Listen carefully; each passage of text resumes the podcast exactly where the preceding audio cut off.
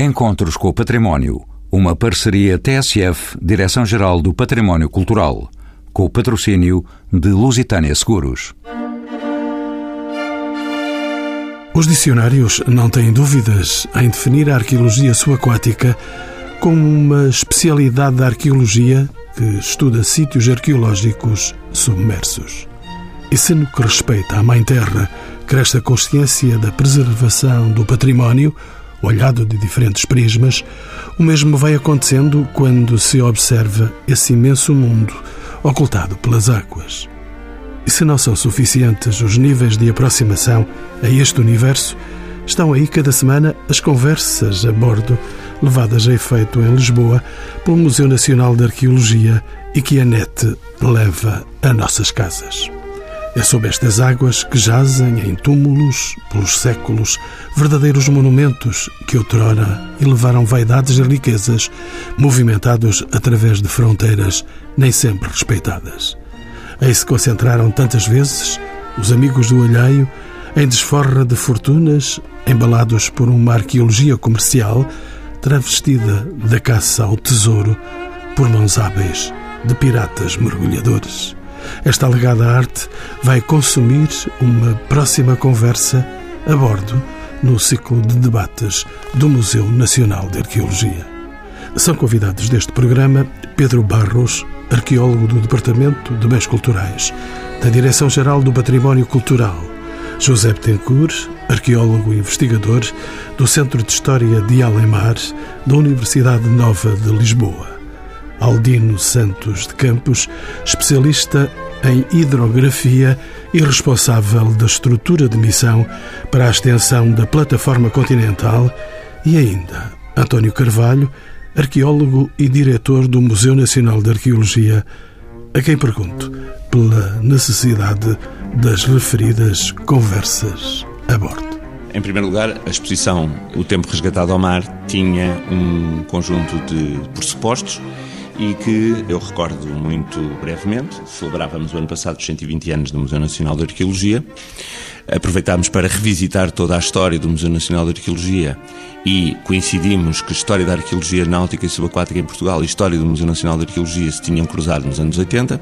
E quando pensámos com o colega Adolfo Silveira no guião para esta exposição, era uma exposição que pretendia também apresentar o estado da arte se é uma exposição que apresenta o estado da arte, convoca, naturalmente, muitos investigadores, dezenas de investigadores, para aquilo que foi o trabalho da exposição, mas depois havia uma etapa seguinte que era aquilo que nós designamos por programa de animação da exposição em torno do tema.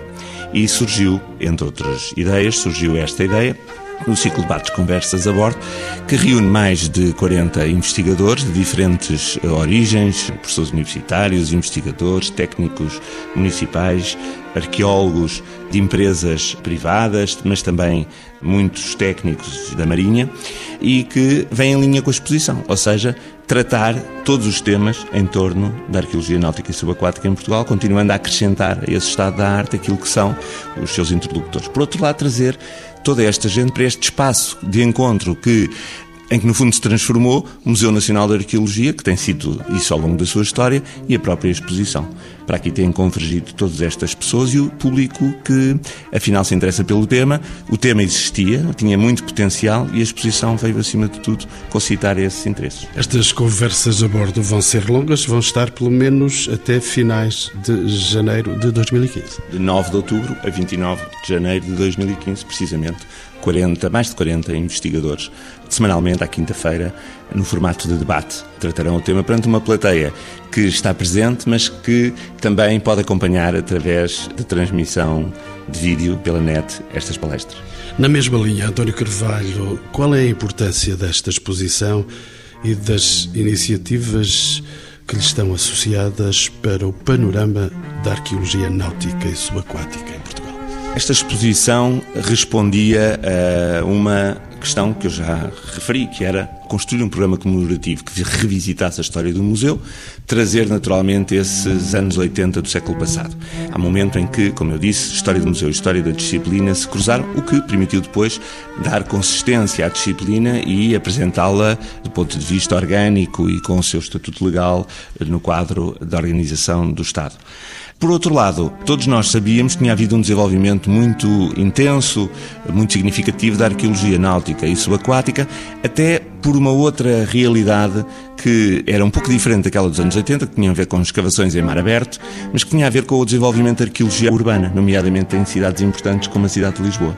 Essa arqueologia em meio encharcado, se me permite a expressão, em meio úmido, tinha trazido toda uma informação que é de caráter náutico, fundamental para conhecermos espaços fluviais, espaços marítimos, vivências que hoje estão em terra, estão nesse tal meio encharcado, mas que outrora foram perdidas no mar. Por outro lado, e deixe-me que lhe diga isto que é muito importante, nós olhamos para a história de Portugal e vemos muita história trágica marítima associada ao período dos descobrimentos. Mas há, ao longo da navegação, ao longo do tempo em que o homem utiliza o mar para navegar, muitos outros momentos de história trágica marítima e que era preciso reunir sob a forma de contexto para mostrar ao público interessado, que tem sido muito e que tem ocorrido esta exposição. Pedro Barros, bem-vindo aos Encontros com o Património. Tenho que o revelar que o conheço desde criança, através do seu pai, o grande fotógrafo Jorge Barros, património cultural português.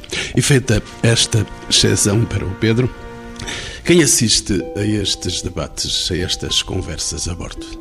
É um público variado, apesar de um dos objetivos ser criar um espaço de debate na comunidade arqueológica, portanto, para profissionais que exercem portanto, todos estes temas no seu dia a dia, foi sempre um espaço de cidadania, ou seja, interessados, público desconhecedor que gostaria de conhecer, portanto, é um espaço aberto. E é nessa medida que também, como referiu o diretor António Carvalho, houve a premissa de o transmitir em vídeo para todos os interessados e que, nas circunstâncias do dia a dia, com os vários afazeres que todos temos, é complicado às vezes deslocarem-se até ao Museu Nacional de Arqueologia, onde estes debates se realizam.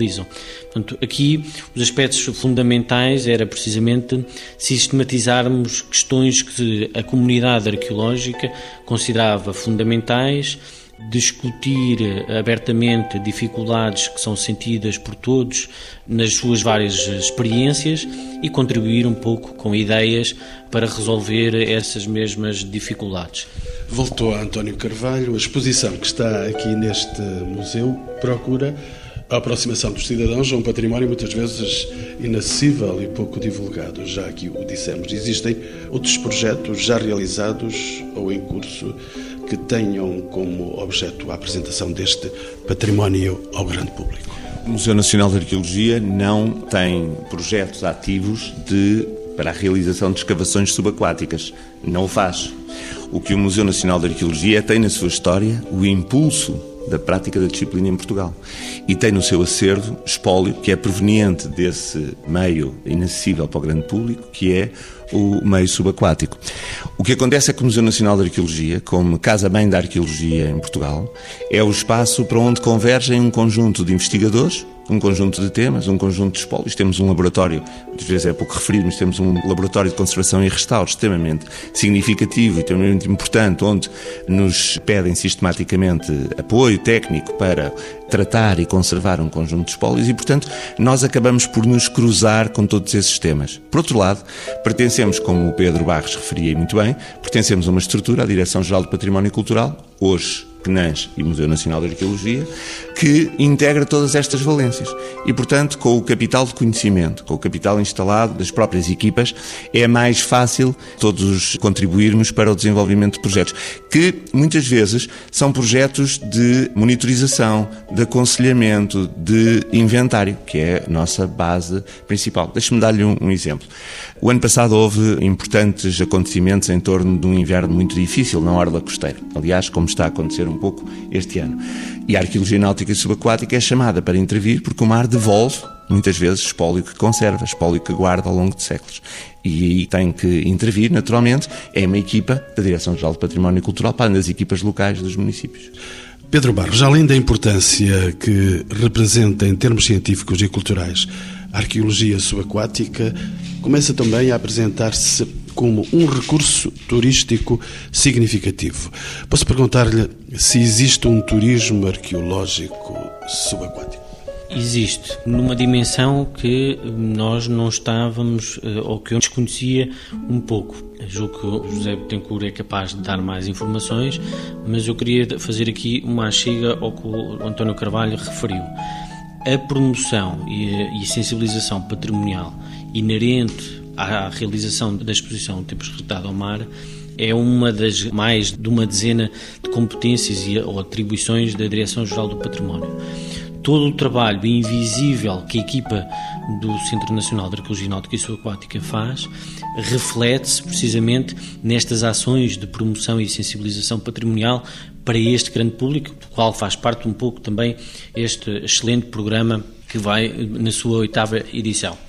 E aqui estamos a falar não só deste ciclo de debates, mas também de atividades que, em colaboração, ambas as instituições fazem no âmbito da Festa da Arqueologia, que ocorre dois em dois anos no Museu do Carmo, no âmbito das Jornadas do Património, que ocorrem todos os anos. Em relação ao turismo, há a pergunta que me fez. Existe, numa dimensão, estava eu a dizer, bastante elevada, quando temos números como 135 pessoas a mergulharem por dia em Sesimbra. E isto é só um dos pontos do país. São 135 pessoas por dia a mergulhar em Sesimbra. É um número gigantesco. E vários em Sesimbra em concreto, portanto, não estamos a falar de regiões como o Algarve, mesmo o Norte, os Açores, há um nicho de turismo de mergulho bastante significativo. Destes uh, sítios onde as pessoas mergulham em Sesimbra, portanto, há alguns locais de naufrágios todas as escolas acabam por ir aí mergulhar. Para além desta iniciativa de cada escola de mergulho, há alguns circuitos estabelecidos ou criados pelo Centro Nacional de Arqueologia Náutica e Subaquática desde a década de 90, salvo erro. Nomeadamente no Algarve, há dois, um que é o Oceano, um navio de frente à boca do rio, ao Conselho de Vila do Bispo, entre a boca do rio e Salema, e outro que é Faro A, portanto, precisamente frente ao Cabo de Santa Maria, Conselho de Faro. Pedro Barros, deixe-me então aproveitar a sua sugestão de perguntar a José Betancourt. Ele é um arqueólogo das águas dos Açores. Bem-vindo de novo aos encontros com o património. Então, existe um turismo arqueológico subaquático, imagino que nas águas dos Açores esteja por lá em abundância. Sim, cada vez mais. Há um interesse muito grande das empresas de mergulho em promover o património cultural subaquático como ponto de visita. E há dois ou três casos que já são extremamente importantes, eh, até do ponto de vista económico. Eu destacaria o lidador na Baía da Angra do Heroísmo, que será um dos sítios mais visitados na Ilha Terceira por quem pratica mergulho, um vapor eh, brasileiro que naufragou em 1878.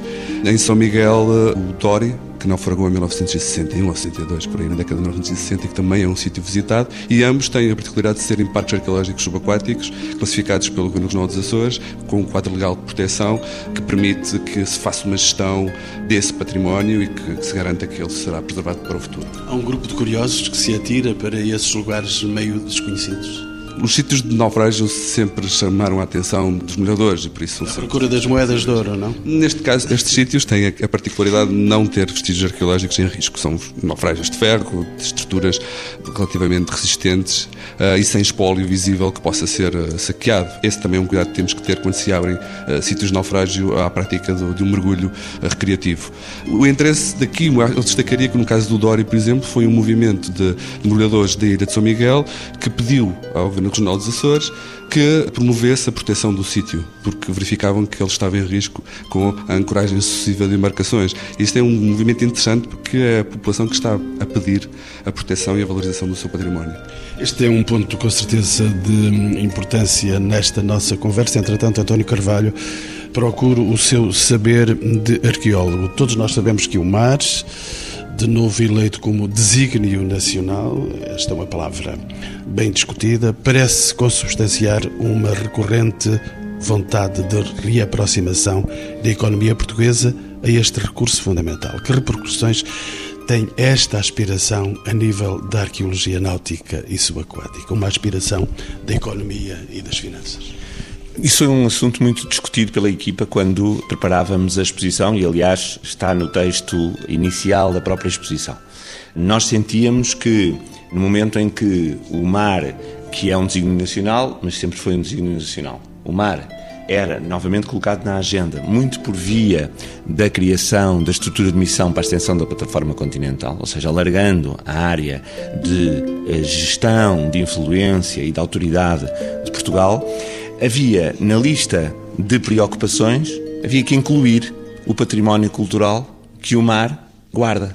O mar é o espaço onde se guardam vestígios de um conjunto de acontecimentos, de um conjunto de histórias que correram mal. Há também o achado fortuito de qualquer coisa que é perdida no mar. Mas o mar tem muitos túmulos arqueológicos, tem um conjunto de espólios que são como estamos aqui a acabar de ver pela descrição dos colegas, são o resultado de naufrágios e que se vão conservar ali.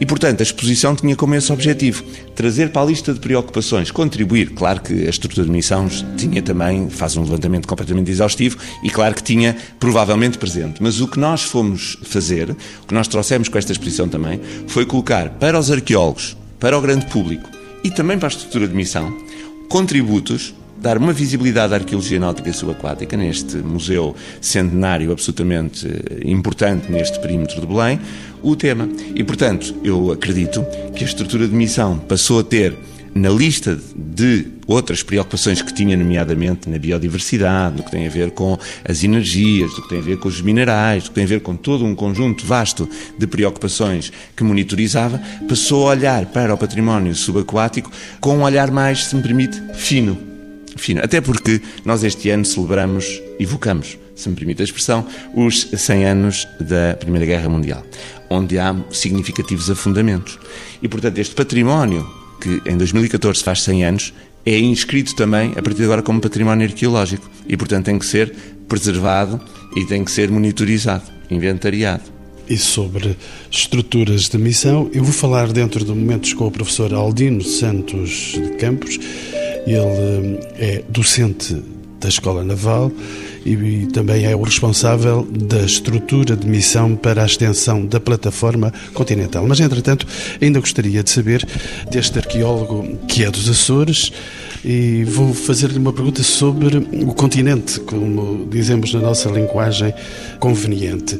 José Betancourt, essa reconciliação com o mar e zonas ribeirinhas traduziu-se, no caso particular de Lisboa, numa aproximação da cidade ao rio e na consequente necessidade de proceder a trabalhos arqueológicos de diversa natureza. Que descobertas foram feitas e quais destacaria aqui neste provável cemitério de navios nas margens do Tejo? Lisboa tem uma arqueologia náutica extremamente rica o Tejo não nos permite trabalhar, infelizmente, nós não conseguimos molhar no rio, porque deve ser uma das, das áreas do mundo mais ricas em património subaquático. Às vezes os navios eh, Exatamente. morriam na praia. Só que hum, a, a, própria cidade cresceu, cresceu para o rio, e nesse crescimento acabou por eh, aterrar toda uma série de vestígios que estavam submersos, e alguns deles são provavelmente naufrágios. Eu destacaria três descobertas, eh, quatro descobertas nas últimas décadas, extremamente importantes do ponto de vista científico e patrimonial. A primeira é o navio do Cachodré, provavelmente século XVI, XVII, que foi foi descoberto durante a construção do metro.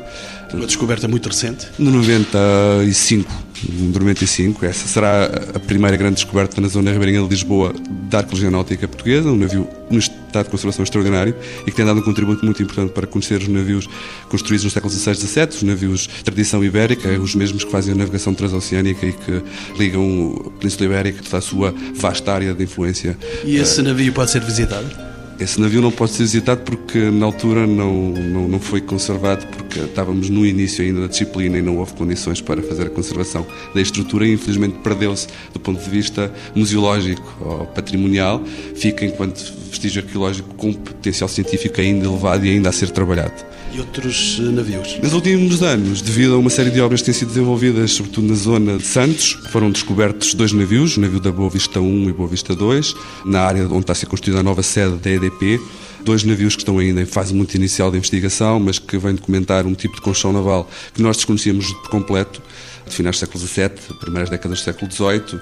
Estamos a falar da base logística da um, Companhia Geral de Comércio do Brasil, ou seja, estamos a falar da zona logística que permitiu uma nova fase do Império Marítimo Português, que se baseia sobretudo nas suas relações atlânticas com a colonização do Brasil. E um deles tem a particularidade de ter cocos na carga e por isso é nessa pista que queremos trabalhar futuramente, porque provavelmente estamos a ter acesso a uma fonte nova que nos poderá abrir perspectivas de investigação numa área completamente nova. Na mesma área foi descoberto também uma grade maré, provavelmente relacionado com um estaleiro na Praça Dom Luís e também provavelmente relacionado com a mesma dinâmica histórica, com a mesma fase da história de Portugal, o que é recentrar no Atlântico o Império Marítimo Português. António Carvalho ia entrar na conversa? Só para dizer que, naturalmente, toda esta informação que o José Betancourt está aqui a editar é recuperada na exposição e no catálogo da própria exposição. Por isso, há pouco se falava do tal estado da arte a partir destes casos muito importantes e que permitem reconstituir os contextos. Um último convidado no programa, Aldino Santos de Campos, o investigador das ciências militares navais. A questão da plataforma continental de que é o responsável da estrutura de missão é um tema na ordem do dia. Em que consiste a extensão da plataforma continental.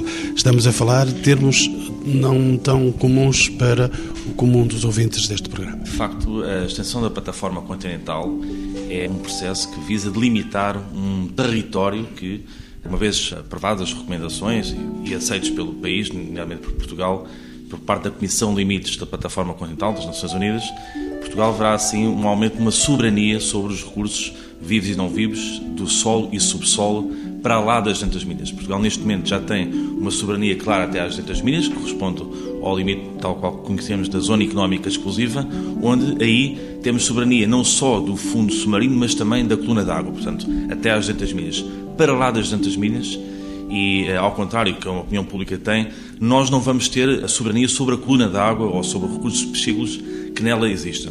É única e exclusivamente soberania, portanto, uma soberania económica, onde Portugal poderá dizer soberania económica, dos recursos vivos e não vivos do solo e subsolo, ou seja, a água aí será um, tem um regime de, de alto mar, portanto, é um mar é de, de, todos os países do mundo, não é? Se o petróleo aí aparecesse, seria de nossa possessão. Exato. No caso de haver petróleo na plataforma, na chamada plataforma continental estendida, para lá das milhas, então encontra-se no solo e no subsolo e é um recurso económico que seria, obviamente, de Portugal.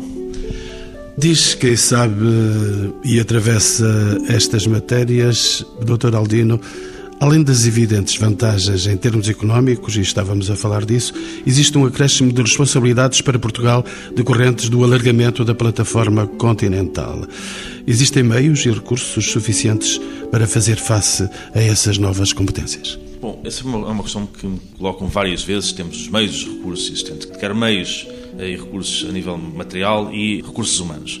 Mas, de facto, isto é um processo, isto é um roteiro que está a ser construído. E está a ser bem construído, no meu entender. Só para dar uma ideia, portanto, Portugal submeteu à Comissão de Limites das Nações Unidas o seu processo de extensão da plataforma em maio de 2009. Neste momento aguardamos que seja constituída a subcomissão que vai analisar cientificamente o nosso processo, portanto, os requisitos que lá descrevemos para justificar este novo limite de espaço marítimo, e desde então Portugal não deixou, portanto, nomeadamente a submissão, não deixou de trabalhar no seu processo. E acompanhou, tanto através da consubstanciado na Estratégia Nacional para o Mar 2013-2020, um processo de capacitação, portanto, uma visão que vai para além da missão, que é a capacitação e o esforço deste regresso de Portugal ao mar portanto, no século XXI, através de três vertentes principais, que é a vertente económica, a vertente ambiental e a vertente social. O nosso entendimento é que Portugal não pode pura e simplesmente desenvolver uma vertente económica ou uma vertente ambiental e, portanto, isto é um processo que vai todo em conjunto. Na vertente económica, nós estamos a fazê-lo através da capacitação e desenvolvimento de tecnologia para a exploração do mar profundo. Eu aqui queria relembrar que este novo espaço marítimo não é um espaço marítimo como temos no norte da Europa, no Mar do Norte. Temos uma profundidade média que oscila entre os 30, 60 metros. Nós estamos a falar de uma plataforma de um espaço marítimo cuja profundidade média, não dizer a máxima, a média, está cerca de 3.700 metros. Portanto, não é uma tecnologia qualquer hoje que se encontra no mercado que nos permite até mesmo para a arqueologia, mesmo que a gente sabe que haja um, um galeão afundado nesta profundidade média, é difícil de lá ir. Portanto, nesta vertente económica, nós estamos a capacitar o país para o desenvolvimento da tecnologia que permita explorar economicamente esse espaço. Na componente ambiental, através da monitorização. Portanto, o nosso lema é conhecer para proteger e, quando formos explorar economicamente, temos de ter atenção a esta vertente ambiental, porque há habitats sensíveis e há habitats biológicos que poderão ser uma grande fonte de receita, nomeadamente ao nível dos recursos genéticos e mesmo da preservação desses mesmos habitats para efeitos de moléculas para a indústria farmacêutica, entre outras. E depois, na vertente social, através do programa de sensibilização das novas camadas eh, mais jovens de portugueses que irão, no futuro, alimentar e serão o alicerce de recursos humanos para a exploração deste novo espaço marítimo. Eu estou a falar aqui de uma, duas gerações. Não vai ser amanhã, nem vai ser nos próximos 10 anos que nós vamos ter o grande proveito, nem a nível da energia, nem a nível dos recursos minerais, embora eles existam lá. Portanto, isto é um roteiro que tem que ser eh, acompanhado e não pomos de parte nenhuma destas matérias, nomeadamente da arqueologia que estamos aqui a falar. Sr. Professor, e para a vertente do património cultural, o alargamento da plataforma continental terá também consequências aí? Tem no, no processo quem, ou seja, quem regula esta matéria é a Convenção das Nações Unidas sobre o Direito do Mar. E a Convenção não é explícita para o que se encontra na plataforma continental, a quem ou além das 200 milhas, portanto, nós estamos a fazer o processo para além das 200 milhas, e isso remete para a Unesco, que regula essa matéria, e certamente saberão melhor aqui os restantes convidados dessa matéria do que eu.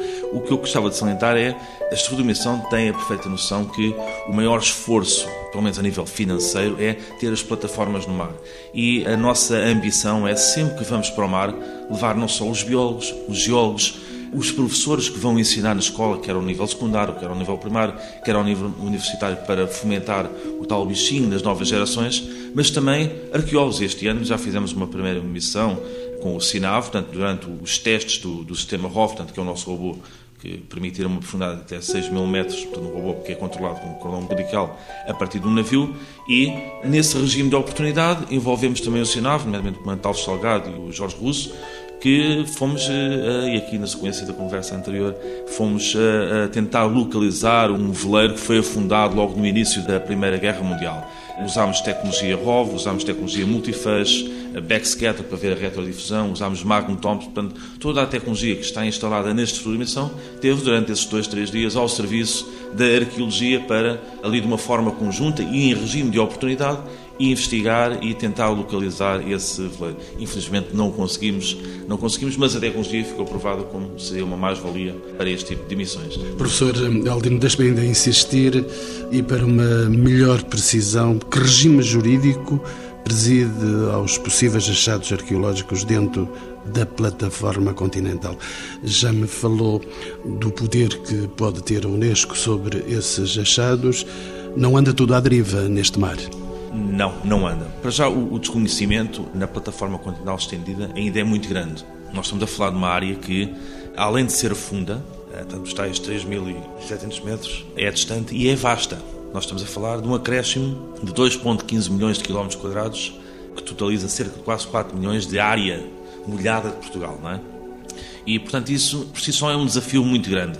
Embora, ao nível jurídico, e, e voltando aqui à questão que me colocou, o enquadramento jurídico é exatamente o mesmo que é aplicado a quem? Portanto, neste momento já há legislação para os nossos espaços marítimos, quer para o mar territorial, quer para a zona contígua e zona económica exclusiva, que também tem a sua plataforma, portanto, o fundo do, do mar, e na omissão da Convenção das Nações Unidas sobre essa matéria, aplica-se o mesmo regime. Portanto, uma vez que Portugal possa estender esses limites para lá das 200 milhas e estando geralmente o património subaquático no solo e subsolo, portanto, não estará na coluna d'água, estará no fundo, portanto, o regime a aplicar é exatamente o mesmo regime que se aplica à quem das 200 milhas, que é o regime que está atualmente em vigor. Eu não sei precisar especificamente essa matéria, mas penso que aqui no painel estarão pessoas mais aptas a responder a essa questão. Entretanto, Pedro Barros pode-me já responder a esta questão, porque a seguir quero falar consigo sobre pirataria. Vamos falar de piratas, com certeza. Esta questão prende-se precisamente com a Carta Arqueológica Subaquática, que é uma das tais competências e atribuições que há pouco referi. O universo de património cultural náutico e subaquático que existe sistematizado é um universo de cerca de 7 mil ocorrências. O termo ocorrências é porque temos informações muito dispar. Temos a realidade arqueológica per si, o sítio arqueológico, que, portanto, o naufrágio, estruturas portuárias, etc. Um pouco, alguns dos exemplos que o José Betancourt usou. Temos o achado isolado que ocorre bastante eh, significativamente, são cerca de 15, 20 ocorrências anuais de achados isolados, precisamente aquela comunidade de mergulhadores, eh, os vários olhos que estão sob o fundo do mar e as várias tecnologias que existem em alguns procedimentos de levantamento desse subsolo que acabam por detectar. Temos muita informação documental, precisamente dos arquivos históricos, que eh, remetem para acidentes no mar, para naufrágios. Temos também coisas como os ex-votos das comunidades pescatórias que remetem para esse universo de acidentes. Temos aqui um volume de informação de cerca de 7 mil ocorrências. Destas, já há mais outras tantas, são 1500 espalhadas por 70 países de todo o mundo. Das 7 mil existem cerca das várias mil hum, locais de 56 diferentes nacionalidades. E então, dando um passo pela pirataria e apesar das penalizações e do ajustamento da legislação, continuam a existir caçadores de tesouros e algumas indefinições no campo jurídico. É possível combater essa pirataria? É de piratas mesmo que estamos a falar? Esses que alimentam a imaginação de muitos de nós é um dos temas mais controversos do ciclo de debates, precisamente a questão da caça ao tesouro e os detectores de metais. São atividades exercidas por pessoas não especialistas, não ligadas ao património cultural, não são arqueólogos, não são investigadores de património e que desejam, numa, um pouco em atos românticos, de fazer grandes descobertas. Ora, estas grandes descobertas no conceito em que estas pessoas entendem não são através dos procedimentos e das metodologias corretas, eh, implicando, a maioria das vezes, mais destruição desse património do que a construção de conhecimento. E é estas dicotomias que acaba por gerar grandes eh, conflitos e tensões. Os gestores e investigadores de património e quem quer eh, fazer descobertas bombásticas, magníficas, tesouros, eh, são palavras muito apelativas. Vamos ter que deixar então os piratas em paz. Professor hum, Aldino, com certeza que tem eh, conhecimento nesta área. Posso perguntar-lhe se existe alguma colaboração entre Portugal e as ex-colónias quanto à salvaguarda do seu património arqueológico. Estivemos lá pelo menos 500 anos. Bom, eu, relativamente ao património arqueológico, não tenho grande conhecimento disso. Existe uh, colaboração entre Portugal e as ex-colónicas, nomeadamente na minha área, na matéria de extensão de plataforma continental, definição de fronteiras marítimas. Agora, relativamente à matéria específica do património arqueológico, eu não sei se existem protocolos específicos, mas penso que também, uma vez mais, nessa matéria, temos aqui. Eu, sou, eu penso que sou o único que não sou arqueólogo, estou aqui à mesa, portanto. E então o arqueólogo José Betancourt que sabe dessas águas. Sim, voltando um pouco atrás só para a questão, de, voltando aos piratas, eu considero que no território português o maior risco ao património, ao, ao património cultural subaquático, não são os saques, não, não, não, são os caçadores de tesouros, nem sequer é a recolha de, do pequeno souvenir para levar para casa. Acho que o grande problema no território português costeiro são as obras no litoral são todas estas alterações uh, que estão a acontecer. É, por exemplo, esta erosão costeira que está a destruir sítios que nós não conhecemos que e que nós não temos, de facto, a capacidade necessária para os salvaguardar antes que eles desapareçam irremediavelmente. Acho que esse é o problema. Talvez não aconteça o mesmo nos sítios uh, em profundidade, porque essas empresas que caçam tesouro, algumas delas são empresas com tecnologia de ponta, com muitos mais meios de qualquer equipa de arqueologia e viraram-se nas última década, última década e meia, para a exploração de sítios eh, profundos, abaixo dos 50 metros, 100 metros, e um dos casos mais conhecidos aconteceu ao largo do, do território português, no o caso La Mercedes, que foi muito badalado na comunicação social porque trazia um tesouro com uma, moedas de prata e, e, de ouro espanholas e que o Estado espanhol depois colocou essa empresa em tribunal, acabou por vencer uh, o processo e essas moedas foram devolvidas à Espanha. Por isso, aí sim, aí de facto o maior problema serão as empresas de caça ao tesouro. Já não acontece o mesmo nesses tais territórios das nossas ex-colónias, onde as empresas de caça ao tesouro, no geral, têm trabalhado uh, sem grandes um, problemas e com autorizações de Estado. Aconteceu isso em Cabo Verde, está a acontecer atualmente em Moçambique, uh, em que vários sítios, incluindo de naufrágios de embarcações portuguesas, estão a ser destruídos, pilhados, sem que esteja a acontecer o registro necessário. As colaborações do Estado português, há o caso da Namíbia, quando apareceu os vestígios de um naufrágio eventualmente português, ou quase certeza português, numa mina de exploração de diamantes na costa da Namibiana, em que o Estado português participou em missões de terreno, do Dr. Francisco Alves, e acho que continua agora a colaborar na investigação e no estudo de, desses vestígios. Por isso, existem casos de colaboração, não com as nossas ex-colónias, mas com outros Estados parte, até porque Portugal ratificou a Convenção da Unesco, que uma das uh, mensagens que tenta passar para a gestão do património arqueológico é essa, é da colaboração entre Estados no estudo e na salvaguarda do património cultural que é comum. António Carvalho, últimas palavras atualmente. Que síntese podemos fazer quanto ao estado da arte da arqueologia náutica e subaquática em Portugal? Um tema, com certeza, para uma tese de doutoramento. Várias teses de doutoramento, porque até poderia começar por aí. A exposição permitiu, como disse há pouco, reunir um conjunto de investigadores que são investigadores em diferentes fases do processo científico temos gente a fazer as suas teses de mestrado, temos bolseiros de doutoramento da Fundação para a Ciência e Tecnologia, temos professores universitários, temos arqueólogos municipais, enfim, temos muita gente que foi convidada a participar na exposição Tempo Resgatado ao Mar, que o ciclo de debates, conversas a bordo, continua a conservar junto do museu. Este grupo tem vindo a aumentar este espaço da exposição e da animação em torno da exposição, e já não estou a falar daquilo que corresponde ao aumento de visitas ao museu por parte do grande público, refiro-me mesmo à comunidade que está a trabalhar sobre o tema, tem encontrado no último ano e meio, desde o momento em que começámos a preparar a exposição, e mais intensamente desde o dia que inauguramos, no passado dia 19 de março, um espaço de convergência para poder tratar o tema. Aliás, eu gostaria de dizer que eh, muito recentemente acaba de desaparecer, infelizmente, uma pessoa extremamente importante no domínio da arqueologia náutica e subaquática em Portugal, a quem Portugal muito deve, a doutora Maria Luísa Blô, e que foi uma colaboradora desta exposição. E esta comunidade que participou na exposição e que se revê na exposição está agora a participar ativamente no, no ciclo de debates conversas a bordo. Convido toda a gente para participação à quinta-feira, a partir das 18 horas, semanalmente, até 29 de janeiro, mas em muitas outras atividades que no Museu Nacional de Arqueologia funcionam como, Sr. Comandante, a plataforma para esse encontro e para esse debate. Grandes conversas a bordo. Uma última questão para os meus quatro magníficos convidados. Que futuro para a arqueologia náutica e subaquática em Portugal? Começo pelo Pedro Barros, arqueólogo, porventura há mais tempo em silêncio. O futuro deste passado estamos a tentar construir e dimensioná-lo à realidade que temos hoje e às circunstâncias que existem.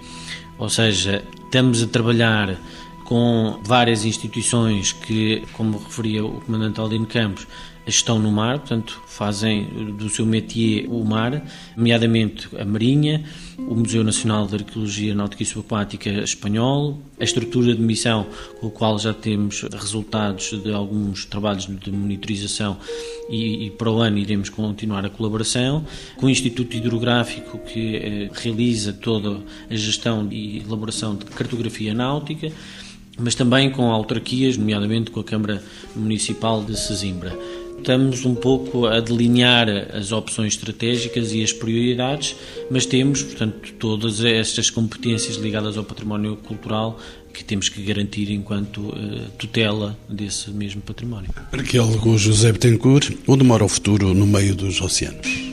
Nós estamos numa fase de mudança, de, de, mudança de modelo de gestão do património, de gestão do património cultural subaquático e de estudo e de valorização, em que começa-se a abandonar um, um modelo em que era o Estado único, o Estado central as tutelas eram as únicas instituições com intervenção para alargar a intervenção a várias instituições universitárias, municipais, eh, museus, empresas privadas. E este novo modelo exige que, que se trabalhe em rede, essencialmente, aquilo como que o Pedro Barros disse. E bem, acho que nós temos que trabalhar em rede no futuro para conseguir continuar a trabalhar, porque os meios são cada vez mais reduzidos e a única forma de nós conseguirmos resultados é, é, é trabalhar em rede.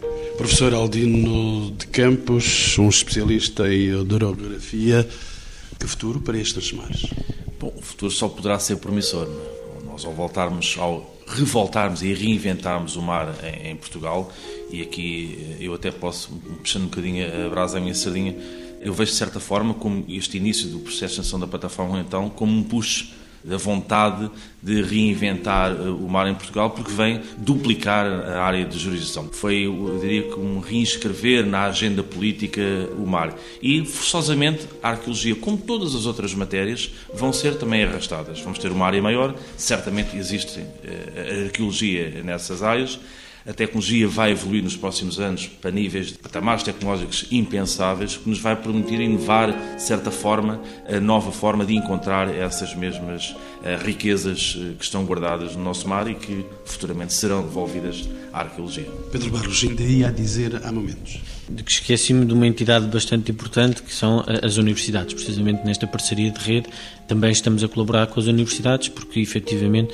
a estrutura e os meios são escassos e só funciona portanto, com estas parcerias para que também um, se chegue e se possa uh, gerir todo este volume de bens arqueológicos, imóveis e, e, já não falamos da parte do património imaterial que também está muito associado ao mar hoje em dia. António Carvalho, arqueólogo, diretor do Museu Nacional de Arqueologia e promotor destas conversas de bordo já nos disse que vão continuar as conversas, pelo menos até finais de hum, janeiro de 2015. E estes mares que estão aqui a tocar este Museu de Arqueologia. Estes mares são, obviamente, como disse há pouco o Comandante Aldino Campos, são mares promissores. Eu gostaria de, a terminar, destacar três aspectos que me parecem importantes relacionados com o futuro. Em primeiro lugar, a dimensão do inventário. É preciso manter o inventário atualizado. São sítios muito diferentes, são túmulos arqueológicos muito diferentes, muito distintos, mas chatos fortuitos, sítios mais complexos, seja para as 200 milhas, seja para lá das 200 milhas, é preciso manter o inventário permanentemente atualizado, com informação que vem de diferentes pontos, de diferentes origens. E para isso a colaboração com todos já foi usada pelo José Betancourt, a palavra há pouco, a palavra mágica, parcerias, redes, atualmente utiliza stakeholders. Estas redes têm que se manter atualizadas com parte pública, a parte privada, a parte militar também. Um último aspecto extremamente relevante, até que resulta da minha própria experiência pessoal, profissional, tem a ver com trazermos os municípios que fazem fronteira com o mar ou com rios importantes para este domínio, nomeadamente naquilo que nós designamos por atualização dos planos diretores municipais, a possibilidade de existir a Carta Arqueológica, Náutica e Subaquática de cada Conselho. Isso existe em Cascais, realizado desde 2010, existe em Oeiras, existe em outros conselhos que estão a preparar as cartas arqueológicas subaquáticas, dentro ou fora dos planos diretores municipais, mas como há muitas obras de impacto no litoral, é extremamente relevante, até por causa da questão da erosão que o Zé Betancourt falou. Depois, um último aspecto que me parece muito importante é a questão da formação, que passa pelas universidades. É preciso um novo perfil para o arqueólogo náutico e subaquático.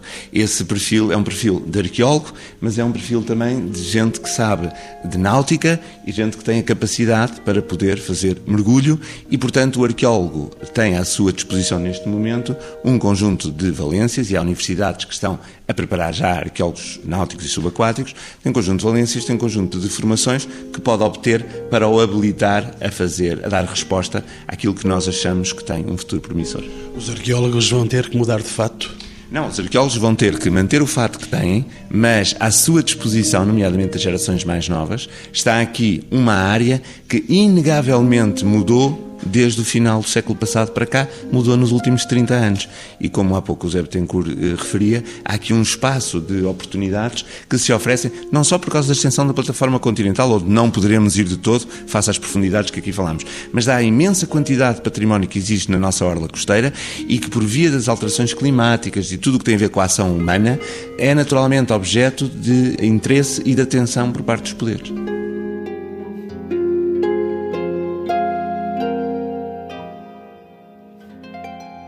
Encontros com o Património. Uma parceria TSF, Direção-Geral do Património Cultural, com o patrocínio de Lusitânia Seguros.